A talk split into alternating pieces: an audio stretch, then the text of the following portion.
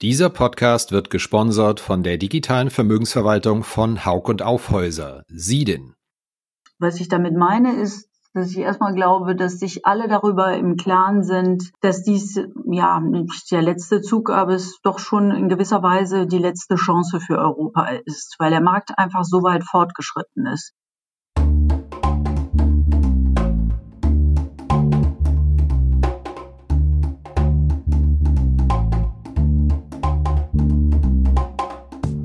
Finanzszene, der Podcast. Jeden Montag mit Gästen aus der Banken- und Fintech-Branche.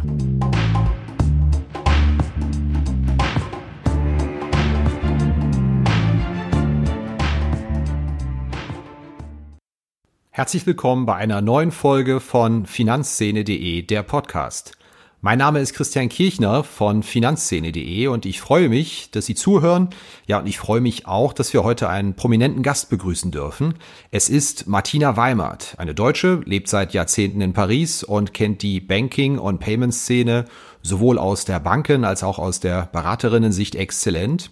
Sie ist seit November Leiterin der European Payments Initiative, EPI, genauer der Interim Company, aus der innerhalb der nächsten Jahre die europäische Antwort auf Visa, Mastercard, PayPal und Co. erwachsen soll. 20 Banken sind bei der EPI schon am Start, darunter die Deutsche und die Commerzbank, die DZ Bank und das Sparkassenlager, seit neuestem auch die größten europäischen Acquirer, Worldline und Netz. Die EZB und die Kommission unterstützen und treiben das Vorhaben und die spannenden Fragen sind natürlich, wann geht's los? Wann kommen die ersten Produkte? Was sind die ersten Produkte der EPI? Kommt es zu einem Big Bang bei Karten und Systemen oder ist das ein graduelles Phase-in? Und natürlich auch, ziehen die beteiligten Banken mit? Lässt man los von den noch verbliebenen nationalen Systemen, in Deutschland etwa die Girocard und bringt man auch die Investitionen auf, ein eigenes europäisches System aufzubauen, wo doch ja Visa und Mastercard inzwischen in der Nähe eines Oligopols bei Kartenzahlungen sind. Es ist sehr zu unserer Freude ein Gespräch geworden, in dem es sehr viel konkreter wurde, als ich das gedacht hätte, über Produkte, Fahrpläne und auch ein Go Live. Und ja, ohne weitere Verzögerung steigen wir ein. Ja, zunächst mal herzlich willkommen und guten Morgen von meiner Seite, Frau Weimert. Guten Morgen, Herr Kirchner. Wo erreiche ich Sie denn im Moment? Ähm, direkt neben den Champs-Élysées in Paris. Uh, mit schönem Blick, ja? Äh, ja, schöner Blick. Äh, es ist ja heute sehr grau, aber äh, ansonsten ja, die Umgebung ist ganz nett. Kann ich nicht anders sagen, ja. Es geht ja heute um das Thema Payment, European Payment Initiative. Und da muss ich natürlich eine Expertin wie Sie, die Chefin des Ganzen, mal ganz spontan fragen, was haben Sie denn in Ihrer Geldbörse? Wie sieht denn eigentlich Ihr Zahlkartenportfolio aus? Ähm, ja, ich habe verschiedene Apps, äh, ja, Apple Pay, äh, ich habe PayPal, aber auch Lydia, so eine Fintech-Lösung. Ähm, ich habe WeChat Pay, auch wenn das nicht so äh, voll funktioniert in Europa. Äh, und die App von meiner Bank, digitale Bankenlösung, ähm, vor allen Dingen Revolut und äh, N26. Jetzt haben Sie gleich ähm, Wallet-Angaben gemacht. Das wäre meine nächste mhm. Frage gewesen. Aber klassische Plastikkarten haben Sie auch noch in Ihrer Geldbörse? Ja, ja, äh, auf jeden Fall. Das, äh, ich habe verschiedene Karten natürlich, einfach um zu sehen, auch ähm, was wer so anbietet und alles Mögliche auszuprobieren. Ähm, aber so würde ich sagen, gängig benutze ich drei Karten hauptsächlich. Und das sind? Ähm, ja, mit die ba Karte meiner Bank, äh, eine American Express Karte und eine Corporate äh, Karte auch von American Express. Okay, das klingt, als ob Sie tatsächlich eine Ausprobiererin wären, die alles mal mal schaut, wie es funktioniert. Ja. Ja, absolut. Prima. Ich äh, probiere gerne alles aus, was es in dem Bereich gibt ähm, und auch immer wieder, wenn da so Updates sind. Ich finde es einfach sehr interessant. Es geht nichts darüber hinaus die eigene Kundenerfahrung und die Grenzen zu erproben, auch das Helpdesk auszuprobieren. Also das ähm, mache ich besonders gern, ja. Können Sie kurz einfach mal vorstellen, was Ihre Rolle ist und was Sie beruflich bis jetzt gemacht haben für die Zuhörer, die Sie vielleicht bis jetzt noch nicht kennen?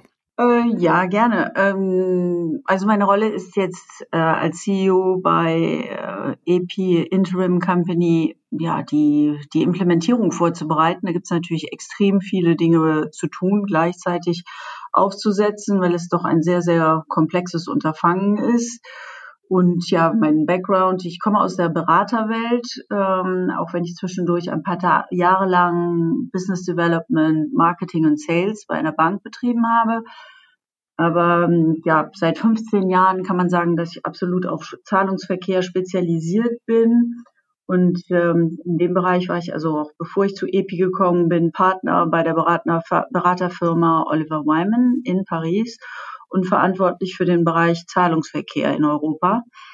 Und dann vor anderthalb Jahren gab es da so eine sehr anstrengende Ausschreibung ähm, die ich aber dann glücklicherweise gewonnen habe. Und dann konnte ich mit den ersten Banken anfangen, die strategische und technische Machbarkeitsstudie für EPI, das damals noch Pepsi hieß, äh, zu führen. Ja, und seit anderthalb Jahren hm, habe ich mich also um EPI als der Lead-Berater gekümmert und ähm, das Team da geführt von den Banken aber auch äh, mit verschiedenen anderen Beratern. Und ähm, ja, so kam es dann, dass ich letztendlich CEO geworden bin. Entwicklung bis dahin und jetzt äh, dazwischen kann man eigentlich sagen, dass eigentlich sehr viel Austausch mit den Banken stattgefunden hat. Sehr, sehr viele Diskussionen natürlich, auch mit Acquirern, Dienstleistern, Regulatoren, aber auch Händlern und Konsumenten Vereinigung. Und ja, das Ganze ähm, hat sich ja jetzt wirklich zur Implementierungsphase durchgerungen und jetzt sind wir soweit. Jetzt äh, geht es darum zu liefern. Können Sie kurz die Mitgliedsstruktur der European Payments Initiative noch umreißen? Ja, also die, die Initiative ist ja von Banken gestartet worden. Ich glaube, anfänglich auch mit einem äh, gewissen Druckelement vom Regulator, also da so eine gewisse Anforderung an die Banken zu stellen, sie sollen doch jetzt mal machen. Äh, ich glaube aber auch, dass über die Monate und über die Analysen und Diskussionen hinweg sich immer mehr das äh, Business-Element oder die Notwendigkeit für die Banken herauskristalliert hat, äh, sich da zu positionieren. Es war dann sehr schön zu sehen, wie viel Interesse im Markt überhaupt für diese Lösung hochgekommen ist, vor allen Dingen von anderen Dienstleistern, von den Händlern. Ähm, ich war sehr beeindruckt davon, wie viele internationale Player auf uns zugekommen sind. Also zum Beispiel sehr große ähm, Retailer aus Amerika haben von Anfang an gesagt, sie möchten EPI akzeptieren. Äh, wir haben von Indien Anfragen bekommen, aus China natürlich. Ähm, das zeigt schon, dass das der richtige Weg ist und dass diese Initiative durchaus ihre Legitimation hat und in der Zukunft, glaube ich, auch sehr viel Interesse noch weiter treiben wird. Mm, jetzt heißt es also, wie gesagt, erstmal äh, die Lösung aufzubauen, aber wir konnten in dem ganzen letzten Monaten doch andere Player an, an Bord bringen. Das heißt, wir haben jetzt 22 Shareholder, Aktionäre, ähm, wovon 20 Banken sind. Ganz wichtig dabei, glaube ich, ist zu unterstreichen, dass wir auch ein Bankenkonsortium dabei haben. Das sind also alles sehr große Banken, außer eine Gruppe kleiner Banken, äh, die wir geschafft haben zu integrieren. Das ist schön zu sehen. Das heißt nämlich auch, dass kleine Banken auch mitmachen können und dass wir halt eben jetzt die beiden größten Acquirer, Zahlungsdienstleister in Europa haben, nämlich Worldline und Netz Nexi. Äh, das, das gibt dem Ganzen eine sehr wichtige Komponente, nämlich die Ökosystemkomponente. Wir werden beide Marktseiten abdecken können, ähm, mit beiden Seiten gleichwertig zusammenarbeiten können. Das ist absolut äh, notwendig, weil, wie Sie ja wissen, im Zahlungsverkehr muss man die Anbieterseite ähm, genauso abgreifen wie die Kundenseite. Insofern ähm, ist das sehr schön. Auch wichtig ist zu sehen, dass wir sieben Länder jetzt dabei haben. Die beiden letzten, außer also jetzt Deutschland, Frankreich, Belgien, die Niederlande und Spanien sind jetzt Finnland und Polen. Und über Polen, ja, ähm, habe ich mich besonders gefreut, weil es halt eben die erste nicht-Euro-Marktstruktur ist, die wir da jetzt mit aufnehmen können. Insofern ähm, gibt das einen guten ersten Rahmen. Das heißt aber nicht, dass es dabei bleiben wird. Wir haben noch viele weitere Anfragen. Wir mussten jetzt nur mal irgendwo einen Cut machen und sagen, ja, wir konzentrieren uns jetzt erstmal auf Implementierung. Deswegen werden wir jetzt auch erstmal keine neuen Mitglieder aufnehmen. Jetzt haben wir viel über Lösungen gehört, über Implementierung. Wenn man mal das System aufmalen müsste an einem Flipchart, wie das denn in fünf Jahren aussieht, wie würde das denn idealerweise aussehen von Ihrer Seite? Ja, also erstmal, ja, um diesem abstrakten Wort Lösung vielleicht mehr Charakter zu vergeben, ja, zu geben. Also erstmal Lösung bedeutet, äh, es ist ein Scheme, also ein Regelnetzwerk, aber auch eine Zahlungslösung. Das heißt, man kann diese Lösung von Anfang bis Ende nutzen. Äh, ich kann ins Geschäft gehen, habe diese Möglichkeit mit EPI zu bezahlen und die Transaktion wird abgedeckt, bis sie dann zu dem Geld auf dem Konto, auf meinem Konto, auf dem Händlerkonto führt. Das äh, für vier, ja, äh, wir nennen es Use Cases, also Lösungssituationen auf der einen Seite P2P, ganz wichtig, also zwischen Personen im Geschäft selbst, aber auch im E- und M-Commerce und dann ja zum Geld abheben. Das sind die vier Use Cases, äh, mit denen wir arbeiten. Ähm, also praktisch die ganze Retail-Palette. Und das Wichtige bei EPI ist, dass es eben zwei, ja, würde ich sagen, Standbeine gibt. Die Karte, ob sie jetzt in ihrer einfachen plastischen Form ist oder in der virtualisierten digitalen Form.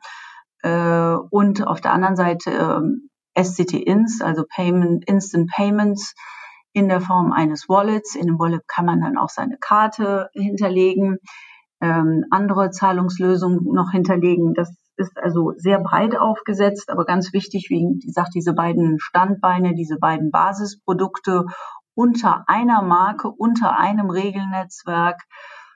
Das wollen wir jetzt aufbauen. Das heißt, über die nächsten fünf Jahre, wenn Sie mich danach fragen, nächstes Jahr soll es zum Go Live kommen, also zum ersten Marktauftritt, den der Kunde dann auch nutzen kann und den er beim Händler sehen wird.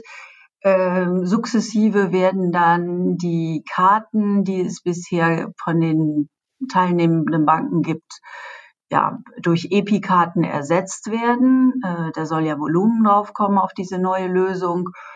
Ähm, das wird also über mindestens drei Jahre laufen. Das muss man sich so vorstellen, wenn die Karte, die Sie heute in Ihrem äh, Portemonnaie haben, ähm, nicht mehr äh, gültig ist, wird sie durch eine EPI-Karte ersetzt werden. Und nach und nach ähm, wird also EPI an Volumen so durch Gewinn was dann vor allen Dingen wichtig sein wird über die nächsten Jahre, ist immer mehr europäische Märkte dazuzubringen. Ähm, da ist es sehr wichtig zu verstehen, dass EPI auch für einen Markt funktionieren kann, der heute nichts hat, äh, der vielleicht keine äh, eigene Kartenlösung mehr hat oder keinen eigenen Wallet oder digitale Zahlungslösung.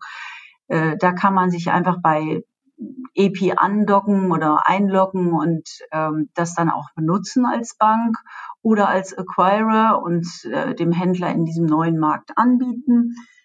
Und dann wird im Laufe der nächsten fünf Jahre so auch die internationale Akzeptanz dazukommen. Wir müssen natürlich es erstmal in Europa zu einer Position schaffen. Aber wenn das dann erstmal gegeben ist, dann äh, kann man auch durchaus auf andere Kontinente, andere Regionen übergreifen. Wie gesagt, wir haben bisher schon die Anfragen bekommen. Aber wir denken, dass das halt eben jetzt erstmal auf Europa fokussiert sein muss, um es zu Hause zu etwas zu schaffen und dann kann man äh, weiter sich international entwickeln. Es gab ja schon einige Initiativen innerhalb Europas, ein Card Scheme oder ein Payment Scheme vielleicht aufzusetzen. Die hatten Namen wie Monet, gerade mal zehn Jahre her, EAPS, Payfair. Was macht sie denn so optimistisch, weil die doch letztendlich alle gescheitert beziehungsweise im Sande verlaufen sind, dass es jetzt mit der EPI-Initiative anders laufen wird? Mm, also erstmal war ich bei Monet mit dabei. Ich habe das Ganze also schon mal miterlebt und ich kann nur sagen, ich glaube, dass die Rahmenbedingungen extrem anders sind. Was ich damit meine, ist, dass ich erstmal glaube, dass sich alle darüber im Klaren sind, dass dies ja nicht der letzte Zug, aber es doch schon in gewisser Weise die letzte Chance für Europa ist, weil der Markt einfach so weit fortgeschritten ist. Vor zehn Jahren gab es kein Apple Pay. Vor zehn Jahren war PayPal zwar da, aber noch nicht, noch lange nicht so groß wie heute. Es gab keine chinesischen Lösungen. Es gab auch nicht die ganzen Fintech-Lösungen. Also der Konkurrenzdruck ist heute viel, viel stärker. Äh, es gab auch nicht so schöne viele digitale Technologien, die die Interaktion mit dem Kunden viel einfacher machen und schöner machen. Damals wurde von einem Kartenscheme gesprochen. Ich glaube, heute reden wir von viel mehr. Äh, wie gesagt, wir wollen ja Instant Payment auch ganz groß im Markt positionieren im Bereich Retail. Ähm, und ähm, das Verständnis aller Marktplayer ist jetzt doch viel schärfer. Wir haben heute Banken dabei, die damals nichts mitgemacht haben, wie die deutschen Sparkassen oder auch die holländischen Banken. Äh, insofern glaube ich, dass da ein anderes Bewusstsein heute besteht und dass der Regulator auch eine ganz andere Position eingenommen hat. Ich glaube, alle sind zur Einsicht gekommen, dass damals ähm, das Scheitern von Monet sehr schade war. Ähm, das lag vor allen Dingen daran, dass es definitiv kein Business Model für die Banken gab und dass damit die Investition nicht gerechtfertigt werden konnte. Es muss möglich sein, ein Business Model aufzubauen im Bereich Zahlungsverkehr in Europa. Ähm, und ich glaube, das verstehen heute alle. Äh, natürlich sind wir in einem europäischen Rahmen mit europäischen Bedingungen. Äh, wir sind jetzt nicht äh, in einem amerikanischen Umfeld, wo man von Profitmaximierung oder dergleichen sprechen kann. Ähm, wir tun es auf die europäische Art, aber ich glaube, heute gibt es einen allgemeinen großen Willen, dahin zu kommen, auch wenn noch viele Schritte bis dahin zu machen sein werden. Aber auf jeden Fall ist ein Wille da, eine Vision, das Verständnis, dass gewisse Rahmenbedingungen existieren müssen, dass es Konditionen gibt, dass man alle Player im Markt zusammenbringen muss. Ähm, wie gesagt, wir sprechen von Anfang an ähm, mit den Händlern und den äh, Konsumentenvereinigungen. Insofern ähm, glaube ich, dass man Monet und EPI jetzt wirklich nicht äh, vergleichen kann, auch wenn es ja eine zweite Initiative in Europa ist. In Frankreich gibt's die Carte Bancaire, in Deutschland gibt's die Girocard. Es gibt auch einige Insellösungen von Payment innerhalb Deutschlands. Es gibt PayDirect, es gibt Bluecode, es gibt Quid. Wie bekommt man Banken dazu, loszulassen? Einfach zu sagen, wir schließen uns einer Idee an, die hier eine europäische Lösung anstrebt. Ja, es gibt viele Lösungen in Europa, die erfolgreich sind oder noch erfolgreich sind. Aber ich glaube, die Banker sehen natürlich auch ganz klar die Entwicklung im Markt, sehen, wie groß das Wachstum von Alternativlösungen, von besonders amerikanischen Lösungen, aber auch der amerikanischen Kartennetzwerke ist. Auch wenn sie heute noch ähm, gut mit den nationalen Lösungen leben können, und das sicherlich auch noch über ein paar Jahre der Fall sein wird, ist doch ganz klar, dass man relativ äh, gegenüber von diesen Playern an Gewichtigkeit verliert. Insgesamt in Europa, glaube ich, muss man ganz klar sehen, dass es nur noch 13 nationale Kartensysteme gibt. Ähm, dass es zwar ein paar neue digitale Lösungen gibt, dass sie aber in keiner Weise an Größe oder an Schlagkraft oder an Innovation mit den äh, amerikanischen Lösungen oder den chinesischen Lösungen zu vergleichen sind. Und das erklärt auch, warum man zusammenkommen muss. Und das sehen, glaube ich, alle Banker absolut ein, weil man einfach sonst die Innovation nicht finanzieren kann. Ähm, man kann nicht mit einem GAFA konkurrieren, wenn man als einzelne Bank, welche auch immer es in Europa sein mag oder auf nationaler Ebene, das kann man nicht mehr finanzieren. Und insofern muss es eine europäische zusammengestellte Lösung geben, also ein Zusammenkommen und ein, ein Einigen auf eine Lösung. Ein Patchwork oder Beibehalten von verschiedenen nationalen Lösungen kann zwar eine theoretische ähm, Positionierung im Markt sein, ist, glaube ich, aber absolut nicht realistisch im Vergleich zu diesen großen, allumfassenden Lösungen, die alle mit einem sehr konsistenten oder einmaligen Auftritt äh, daherkommen. Das heißt, ein Apple Pay funktioniert überall gleich. Ähm, die haben keinen besonderen nationalen ja, äh, Charakteristika oder besondere Auftretensweisen. Wie sieht denn beim Endkunden der Use Case aus? Also der Endkunde ist heute anders als vor zehn Jahren ja doch eigentlich bestens versorgt. Auch für Instant-Zahlung mit PayPal, mit der, mit der Wallet, mit Apple Pay. Es gibt Debitkarten. Also anders als vor zehn Jahren ist es für mich relativ schwer vorstellbar, einen, einen, einen Kunden davon zu überzeugen, ein neues System zu adaptieren. Ja, also gerade was Sie schon aufgeführt haben, heute, äh, wenn ich jetzt Kunde bin und das, was ich Ihnen eben auch aus meiner persönlichen Erfahrung äh, geschildert habe, ähm, wir haben alle X-Lösung in unserem Smartphone oder auch im Portemonnaie. Das kann äh, teilweise interessant sein, das kann aber auch äh, zu sehr viel Komplexität führen. Also mich persönlich stört es sehr, dass ich immer verschiedene Apps aufmachen muss, dass ich von gewissen Lösungen erst Geld wieder auf mein Konto zurücktransferieren muss, weil es eben auf einem besonderen technischen Konto dieser Lösung äh, bleibt dass es kompliziert ist, äh, sich Passwörter oder Authentifizierungsmöglichkeiten da zu merken.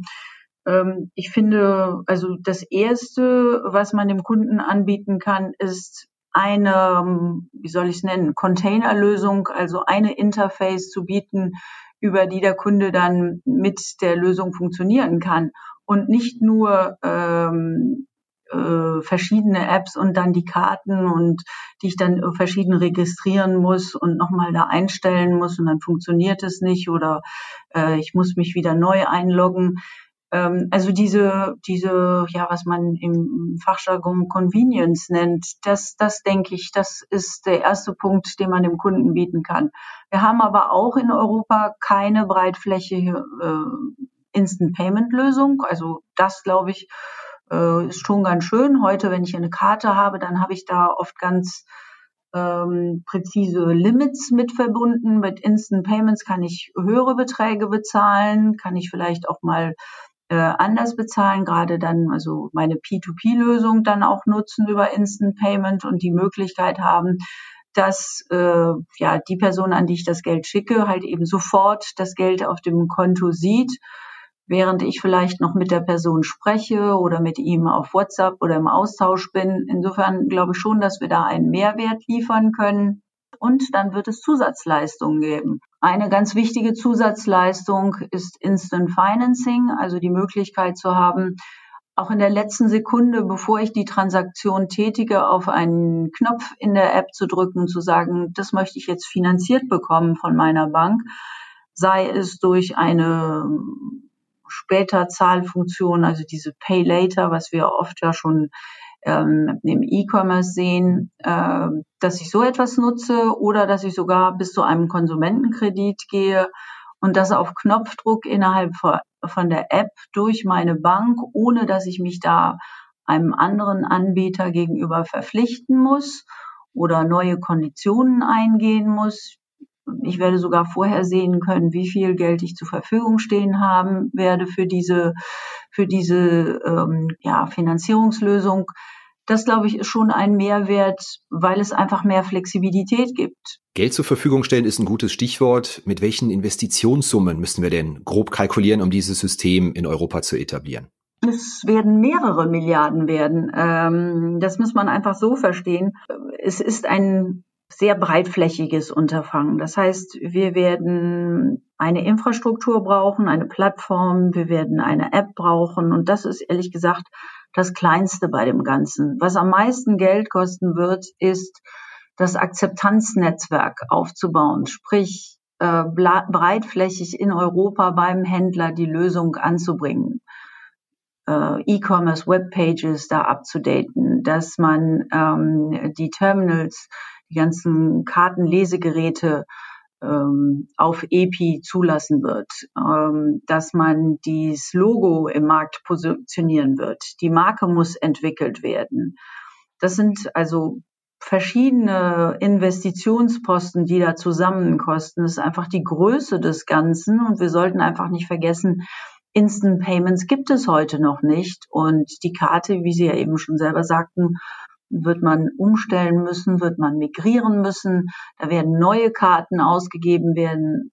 Also das ist sehr, sehr viele Posten werden davon berührt sein. Und wenn man die Summe da macht über die ganzen europäischen Märkte, die da bis jetzt involviert sind, sind wir also in einer mehrstelligen Milliardenposition da bei der Investition, die es da zu tätigen wird, sein wird. Und deswegen ist es auch extrem wichtig, dass es ein Business Model für das Ganze gibt. Wird denn eine mögliche Umstellung eher so eine Art Big Bang, dass man sagt, äh, heute gelten noch die, die alten Karten, morgen wird alles neu? Oder wird das eine sanfte Transmission werden, über die kommenden Jahre so ein Scheme zu etablieren? Ja, es wird ähm, kein Big Bang geben. Es wird natürlich einen Marktauftritt geben. Also irgendwann wird die Lösung im Markt äh, verfügbar sein. Das wird zunächst einmal sein, dass ähm, man die App runterladen kann, aber auch, dass äh, man bei der Bank äh, die neue EPI-Karte anfordern kann. Insofern ähm, heißt das nicht, dass die alten Karten dann nicht mehr zu benutzen sind. Die alten Karten werden noch über Jahre lang äh, funktionieren. Zumindest für alle Banken, die bisher äh, mitmachen, haben wir das äh, so identifiziert. Das wird vom Rhythmus einer jeden Bank abhängen, wie, wie schnell sie da ihre Karten, die sie beim Kunden positioniert hat, umstellen möchte. Ob sie es alle möchte oder nur teilweise. Natürlich möchte man letztendlich Synergien entwickeln und insofern äh, verschiedene Systeme gleichzeitig aufrechtzuerhalten, das wird keine Synergien äh, hervorbringen. Insofern denke ich, dass sie die verschiedenen Banken da schon ihre, äh, ja, ihre Migrationswege finden werden. Ähm, es wird aber über mehrere Jahre glaub, laufen. Man muss ja auch erstmal das Vertrauen des Kunden schaffen, herstellen. Das heißt, dass äh, zum Beispiel über den Weg P2P Vertrauen geschafft werden kann in die Marke, dass man sieht, oh, das läuft schön, das hat gut funktioniert, mache ich jetzt auch mal im E-Commerce oder im Geschäft selber. Ähm, das wird Zeit brauchen. Das ist auch gut so, das ist normal, das war bei allen so. Wenn Sie sich überlegen, Apple Pay gibt's mittlerweile auch äh, schon eine ganze Zeit lang. PayPal hat zehn Jahre gebraucht. Das, das braucht einfach seine Zeit, auch wenn im digitalen Zeitalter und gerade jetzt mit der Krise wir alle gesehen haben, dass es auch viel schneller gehen kann. Das wird davon abhängen, ob ähm, die, das breite Publikum sich von EP angesprochen werden führt oder nicht.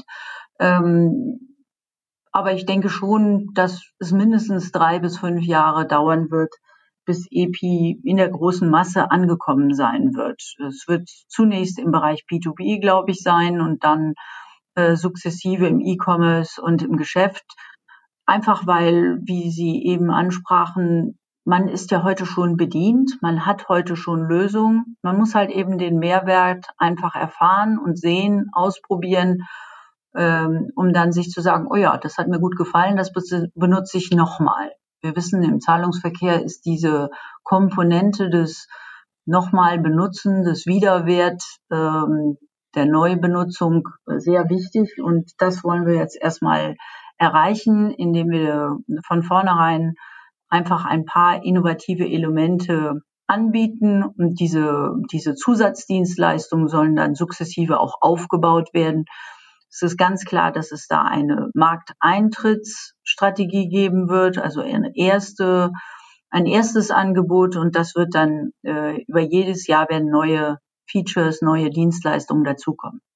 War das ein Fehler historischen Ausmaßes, die Kreditkartenbeteiligung, Acquiring, alles, was ja von einer Weile als nicht Kerngeschäft von Banken definiert worden ist, abzugeben, um jetzt zu sehen, wie genau dieses Payment-Thema total explodiert? Ja und nein. Ich denke, ähm, es war ein Fehler zu glauben, dass man Bankengeschäft ohne Zahlungsverkehr äh, machen kann oder dass man geglaubt hat, man bleibt im Zahlungsverkehr prominent positioniert, wenn man nicht mehr eine europäische Beteiligung hat oder europäisch aufgestellt ist. Ich meine, das war ja nur bei Visa der Fall und halt eben auch nur für die Banken, die da mitgemacht haben. Und es war halt eben nicht unter alleiniger Bankenkontrolle oder ja auch äh, man hatte ja damals keine Dienstleister mit dabei. Auf der anderen Seite, also auf der Acquiring-Seite, ja, äh, der Zahlungsverkehr hat extrem zugewonnen in den letzten Jahren, aber die Banken hatten vielleicht auch Lösungen, die jetzt nicht so innovativ, so gut positioniert waren, alle Bankenunternehmen, die übernommen worden sind von Drittanbietern, sind ja, ja auch umgemodelt worden. Ist jetzt nicht so, dass sie einfach nur weitergelaufen sind.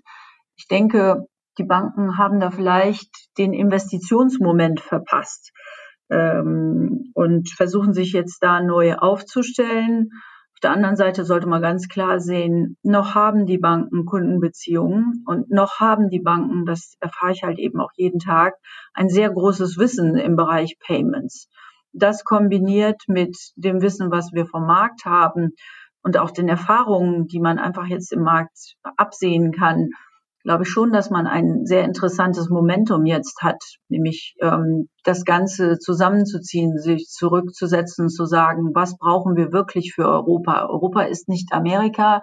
Wir sind in Europa viel breiter aufgestellt im Sinne von, es gibt sehr digitale Länder mit sehr wenig Bargeldzahlungen, es gibt äh, noch ziemlich bargeldintensive Märkte, aber insgesamt kann man doch sagen, wir haben ein wunderbares Potenzial vor uns einfach bei der Feststellung, dass wir insgesamt in Europa noch ungefähr 50 Prozent an Bargeldzahlungen haben im Handel, kann man doch einfach sagen, ja, dieses Potenzial kann man doch ausschöpfen, kann man für EPI versuchen zu gewinnen. Und wenn es nur 20 oder 30 Prozent davon sind, wäre das ein kolossaler Zugewinn zu dem, was es heute schon gibt. Und heute schon wissen wir, dass es in Europa viele Zahlungsanbieter gibt, die sehr gut leben.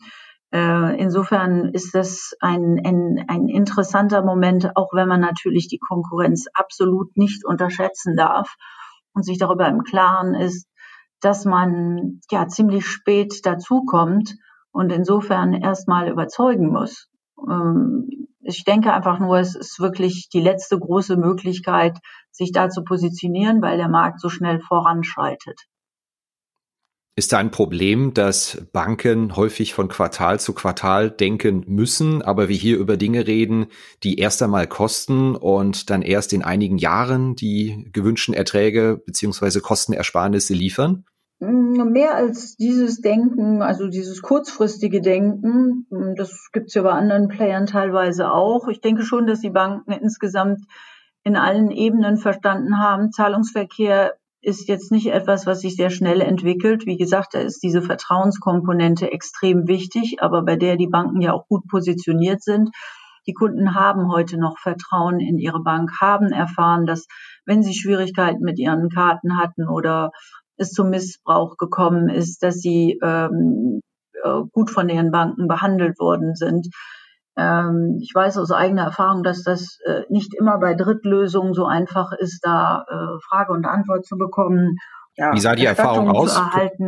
Ich will die, die, die äh, Marke nicht nennen, aber ich habe eine große äh, Lösung benutzt im Bereich E-Commerce und ähm, es gab so eine Doppelabbuchung für ein äh, Flugticket nach Amerika.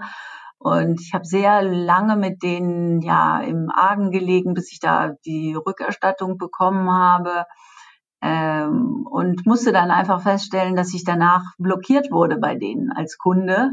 Ähm, ich hatte dann auch keinen Ansprechpartner mehr. Ich musste dann irgendwann ziemlich aggressiv denen gegenübertreten auf Twitter, weil ich einfach über die Hotline überhaupt keine Antwort mehr kam, bekam. Wenn man keine Hotline hat, keinen Ansprechpartner, keine Filiale, dann ist das extrem schwierig. Dann hat man auf einmal doch das Gefühl, dass man als Kunde da ziemlich alleine gegenüber von einem Giganten steht und ähm, nicht mehr weiterkommt. Ähm, insofern glaube ich schon, wenn man erstmal Probleme da hatte, dann kann man äh, den Unterschied sehr schnell merken. Aber um auf Ihre Frage zurückzukommen, was es mit der Kurzsichtigkeit der verschiedenen Player im Markt äh, auf sich hat. Ich glaube nicht, dass man den Banken vorwerfen kann, diese Kurzsichtigkeit zu haben. Wie gesagt, sie haben das Verständnis, dass Payments Zeit braucht. Das ist ein eher Zehn-Jahres-Plan als ein einjähriges Unterfangen ist, um da zum Erfolg zu kommen. Was ich glaube, was der große Unterschied zwischen Banken und den anderen großen Playern im Markt ist, ist doch der, das Businessmodell, ob es jetzt auf Daten basiert oder eben auf ja, transaktionsbedingten Einnahmen. Ähm, wir wissen, dass große amerikanische Anbieter ähm, auf Daten sich da stützen und Daten einfach auch äh, monetisieren. Das können die Banken nicht machen, wollen sie auch nicht machen. Ähm, wir müssen also ein anderes Businessmodell aufstellen. Ich glaube, da muss man sich einfach auch mit den Händlern verständigen, ähm, dass sie das auch verstehen. Davon mal ganz abgesehen, kann es nur im Sinne von allen sein, wenn wir einen Teil von dem, was wir heute an amerikanische Anbieter abgeben, an Erträgen aus äh, Payments insgesamt wieder nach Europa zurückholen und auf die verschiedenen Marktplayer verteilen, dann hat das durchaus seine Berechtigung. Ich sage ja nicht, dass wir Zusammenarbeit mit amerikanischen Anbietern aufgeben sollen, aber einfach einen Teil nach Europa zurückholen und eine wirkliche europäische Alternative dem Markt auch anbieten. Vielen Dank soweit fürs Zuhören. Wir machen hier gleich weiter mit einer ganz kurzen Werbepause. Danach geht's in unsere Rubrik Blitzrunde. Zehn spontane Fragen an unseren Gast. Unter anderem auch, welches Fintech oder welche Neobank Martina Weimert am meisten beeindruckt.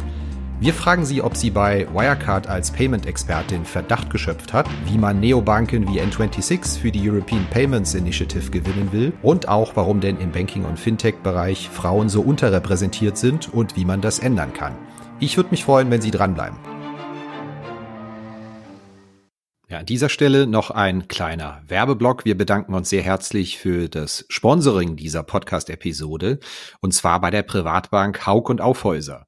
Haug und Aufhäuser bietet mit Sidin einen digitalen Zugang zu ihrer Vermögensverwaltung inklusive persönlicher Beratung. Mehr Informationen auch unter www.sidin.de. Link zum Angebot auch in den Notes zu diesem Podcast. Vielen herzlichen Dank an Haug und Aufhäuser. Kommen wir zu unserer Rubrik Blitzrunde. Ich stelle Ihnen zehn Fragen. Sie antworten einfach äh, so spontan und knackig, wie es irgendwie möglich ist. Einverstanden? Okay. Ihre erste Erfahrung oder Erinnerung an eine Bezahlkarte ist? Ähm, mit einer Bank äh, in Frankreich, Credit Lyonnais, ähm, dass ich Geld abheben konnte mit der Karte. Da erinnere ich mich noch sehr gut dran, ja. Wann waren Sie zuletzt in einer Bankfiliale? Oh, das ist schon sehr lange her. Ähm, ich glaube vor drei Jahren. Ihre liebste Finanz- oder Banking-App ist? Da werde ich jetzt vielleicht ähm, einige meiner Aktionäre vor den Kopf treten. Äh, ich habe ein Konto in Spanien mit BBVA. BBVA ist meine Lieblings-App, ja. Was bringt Sie als Nutzerin von Karten oder Wallets so richtig in Rage?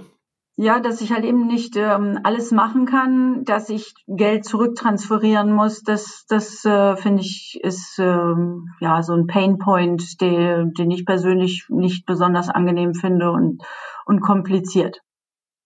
Wann hat's bei Ihnen das letzte Mal so richtig Zoom gemacht, wenn Sie ein Finanztool oder eine App oder ein Business Case von einem Fintech äh, gehört, gesehen oder genutzt haben? Ich finde ähm, die, die Aufsetzung von Revolut ganz interessant. Ähm, auch gerade im Bereich ja äh, das Businessmodell, was die da aufgesetzt haben, aber mit vor allen Dingen die Dienstleistung, die da angeboten wird, die eigentlich gar nichts mit digital zu tun hat, nämlich zu sagen, äh, ich biete dem Kunden an, ähm, Geld äh, zu nutzen, egal in welcher Devise, ohne welch, äh, einen Kostenpunkt zu haben. Ähm, das ist ja eine Dienstleistung, die hätte ich auch vorher anbieten können mit einer Plastikkarte einfach nur.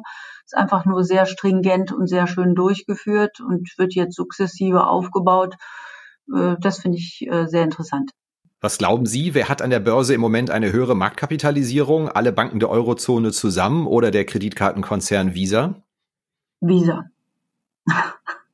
Ah, sie sind fast auf gleicher Höhe. Beide ungefähr 375 Milliarden, habe ich gestern Abend mal nachgeschaut. Was war Ihre beste berufliche Entscheidung? Ähm, meine beste berufliche Entscheidung war, ja, einmal aus der Beraterwelt äh, wegzugehen, aber auch wieder in die Beraterwelt zurückzugehen. Äh, also einmal etwas anderes ausprobiert zu haben, einmal bei einem Start-up-Unternehmen mit dabei zu sein, Deswegen habe ich das jetzt auch wieder gemacht und ähm, habe meinen komfortablen Beraterposten abgegeben ähm, für EPI, einfach weil es Spaß macht und weil es mich sehr begeistert und ich absolut überzeugt bin von dieser Lösung. Berufseinsteigern in die Payment- oder Banking-Branche raten Sie was? Äh, sich immer, immer, immer am Kunden zu orientieren, immer im Auge zu haben, was braucht der Kunde, was will der Kunde, auf was reagiert der Kunde. Das ist das A und O. Letzte Frage in der Blitzrunde. Wenn es um Payments geht, komme ich um eine Frage nicht herum. Haben Sie geahnt oder gewusst, dass bei Wirecard was schief läuft? Also ich fand es beeindruckend. Dann fand ich es manchmal etwas verwunderlich. Ähm, wie schnell die Expansion in andere Märkte gegangen ist. Ähm, als Berater ja, haben wir versucht, äh, ähm, die Zahlen von Wirecard zu analysieren. Da waren schon Margen, die äh, erstaunlich waren im Vergleich zu anderen Unternehmen. Auf der anderen Seite hatten die eigentlich auch immer Antworten, wenn man da Fragen stellte, dazu parat. Ähm, was mich immer so ein bisschen verwundert hat, ich meine, diese Entwicklung im internationalen Zahlungsverkehr ist ja nicht seit gestern. Ich, auch wenn da eine extreme Beschleunigung stattgefunden hat, ist einfach die Feststellung, dass die Regulatoren doch meistens auf der nationalen Ebene agieren, beziehungsweise Zusammenarbeiten haben, aber dass es keine breitflächige internationale Regulation gibt. Das, das hat mich immer sehr beeindruckt, weil es nicht nur jetzt im Bereich Wirecard, aber insgesamt doch ganz klar ist, dass wenn wir solche Giganten im Markt haben, die Zahlungsverkehr betreiben international und die einzigen sind, die es auch wirklich können auf internationaler Ebene bisher, dann muss es auch dagegenüber eine internationale Regulatorik und einen Regulator geben, ähm, der da nach dem Rechten schaut und der fähig ist, diese ganzen äh, Marktauftritte zu verfolgen und äh, ja einheitliche Regeln da auch aufzusetzen, weil sonst kann das keine nationale Behörde verfolgen. Das geht einfach nicht. Und insofern ähm, erstaunt mich das nicht, dass es da bei äh, BaFin, Wirecard Probleme gegeben hat. Das ging einfach gar nicht, auch wenn man da frühzeitig hellhörig geworden wäre. Ähm, man hätte vielleicht äh, früher einschreiten können, sicherlich, aber ähm, die internationale Komponente hätte man nicht abdecken können. Und deswegen glaube ich, dass man da schon viel früher international auftreten müsste als, als Regulator. Prima, vielen Dank. Wir schlagen noch mal kurz den Bogen zur European Payment Initiative und ihren Zielen. Extrem stark wachsen allerdings auch die Neobanken. Ähm, N26, Revolut gewinnen sehr viele Kunden. Wie wollen Sie denn die eigentlich auf Ihre Seite ziehen seitens der EPI? Weil etwas platt gesagt, die haben ja nichts zu verlieren. Die kleben nicht an, an, an alten Schemes, sondern die nehmen mit, was machbar ist, wer ihnen die höchsten Erträge bietet. Beim Karteneinsatz wie ist da Ihr, Ihr Schlachtplan, um Neobanken auch zu gewinnen als Mitglieder und bei dieser Initiative? Ja, also erstmal glaube ich vom Inhalt her ähm, ist es auch für Neobanken, gerade wenn sie sich in Europa entwickeln wollen, interessant bei einem europäischen Scheme mit dabei zu sein. Natürlich weiß ich ganz klar, dass sie im Moment von internationalen Anbietern sehr interessante Angebote haben und auch auf dieser Welle surfen. Aber ähm, ich glaube, das wäre naiv von den Neobanken zu glauben, dass diese, diese goldene Phase ewiglich weitergehen wird.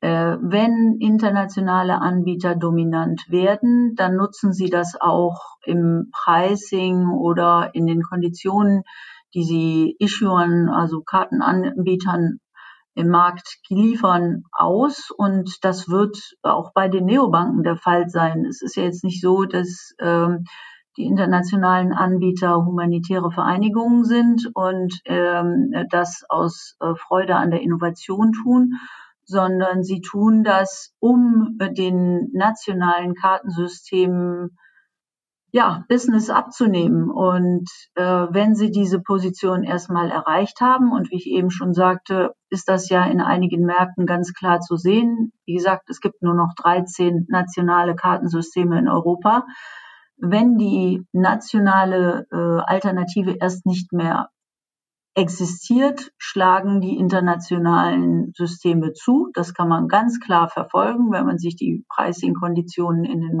Märkten genau anschaut. Und das wissen die Händler, das wissen die Neobanken. Ich glaube nicht, dass sie da äh, naiv sind. Außerdem, ähm, also wir haben ja auch schon Kontakte mit Neobanken.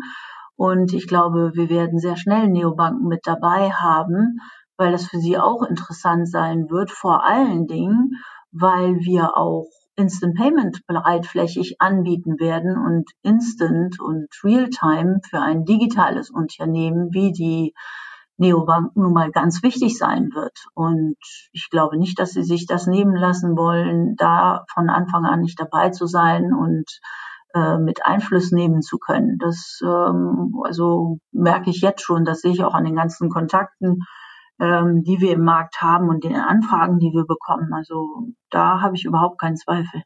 Wissen Sie schon, wer die Plattform baut, der EPI? Nein, das weiß ich noch nicht, auch wenn ich glaube, das würden viele äh, Player im Markt sehr gerne wissen. Nein, das wird, äh, das, äh, da sind wir am Anfang der Analysen und da wird es auch äh, eine große Ausschreibung geben. Insofern ähm, wird das erst in den nächsten Monaten feststehen. Was ist denn der nächste Milestone, von dem wir hören werden von der EPI öffentlich?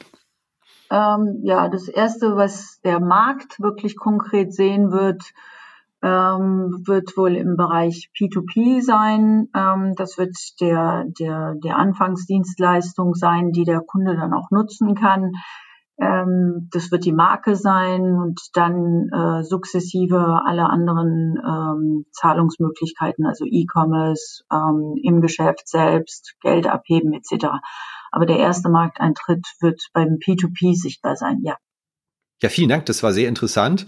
Die letzte Frage, die ich Ihnen noch sehr gerne zum Abschluss stellen würde. Sie waren selbst auch beteiligt an diversen Reports, Women in Financial Services. Es ist äh, super spannend und interessant, dass jetzt auch eine Frau mal der, der EPI in führender Position vorsteht. Ich frage Sie einfach mal, warum sind denn Frauen in der Finanzdienstleistungsbranche, wie Sie in diesem Report ja auch darlegen, so drastisch unterrepräsentiert? In der Fintech-Branche ähm, sieht die Sache eigentlich fast noch schlimmer aus als im Banking, wie wir immer wieder in Zahlen sehen. Was ist die Ursache dafür und wie lässt sich das ändern Ihrer Meinung nach?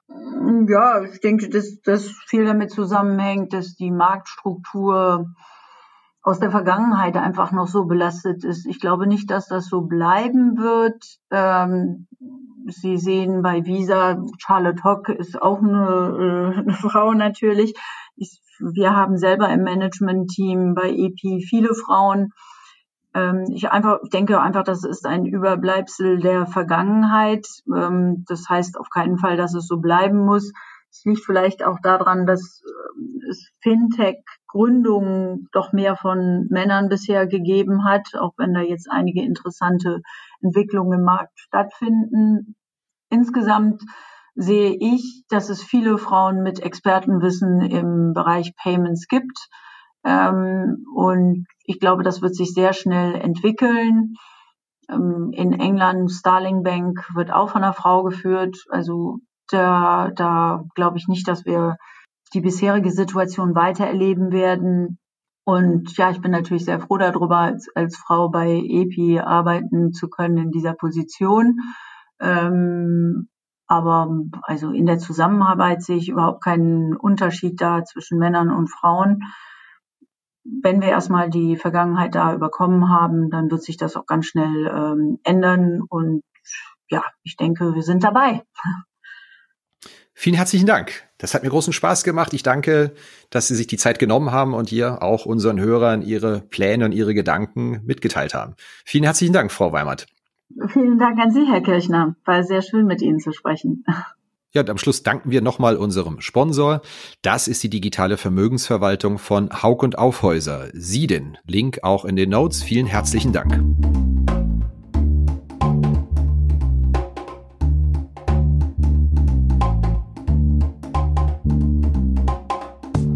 Finanzszene, der Podcast. Jeden Montag mit Gästen aus Banken, Fintechs und der Finanzdienstleistungsindustrie.